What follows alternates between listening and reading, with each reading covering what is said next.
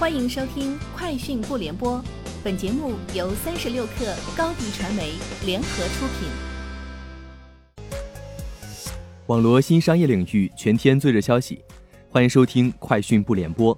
今天是二零二零年十二月二十一号。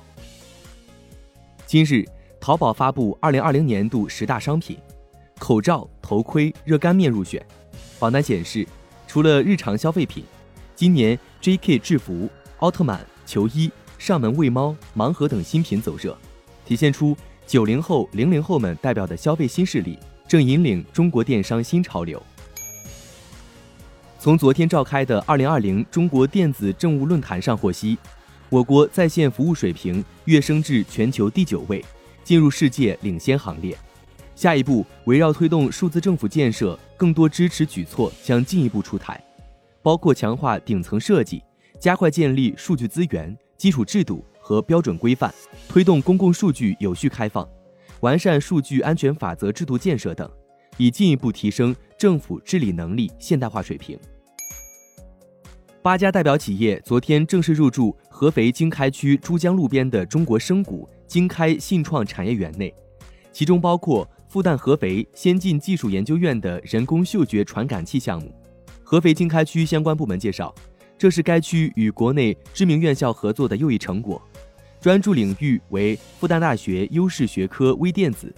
未来将合作建设先进材料和微纳感知研究室，立足人工智能感知技术，进行生产生活中相关领域的研究，例如用人工智能嗅觉技术感知城区空气中的异常气味、污染气体等。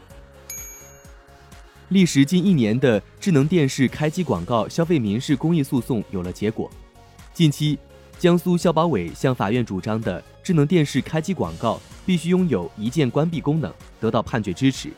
当内置广告不再是无解的顽疾，电视行业的良性竞争时代也将随之到来。近日举行的百年厦大全国商学院院长书记论坛上，厦大透露。他们正在研制能做财务分析、信用评级、债券违约预测、量化投资等工作的财务机器人。厦大管理学院院长李建发教授透露，今年年底前，厦大将推出智能财务分析与诊断机器人，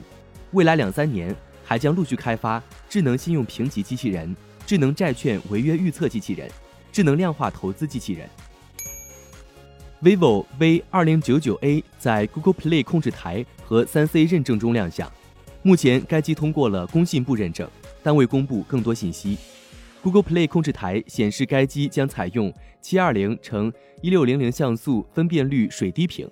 运行 Android 十操作系统，将搭载高通骁龙六六二芯片组和八 GB 运存。三 C 认证显示该机将支持十八瓦快充。据韩联社。三星电子将继下月推出 Galaxy S 二十一后，于明年上半年出 Galaxy 系列的 A 三二、A 五二和 A 七二等中低价位机，攻占五 G 大众市场。相应机型将以较低价位支持五 G，分别配置三至五个摄像头，保留三点五毫米耳机接口。具体来看，日前通过美国联邦通讯会认证的 A 三二将成为售价最低的五 G 新机。价格约在四十万韩元，约合人民币两千三百七十二元左右。以上就是今天节目的全部内容，明天见。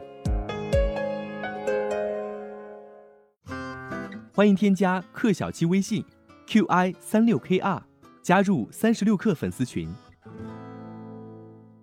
高迪传媒为广大企业提供新媒体短视频代运营服务，商务合作请关注微信公众号高迪传媒。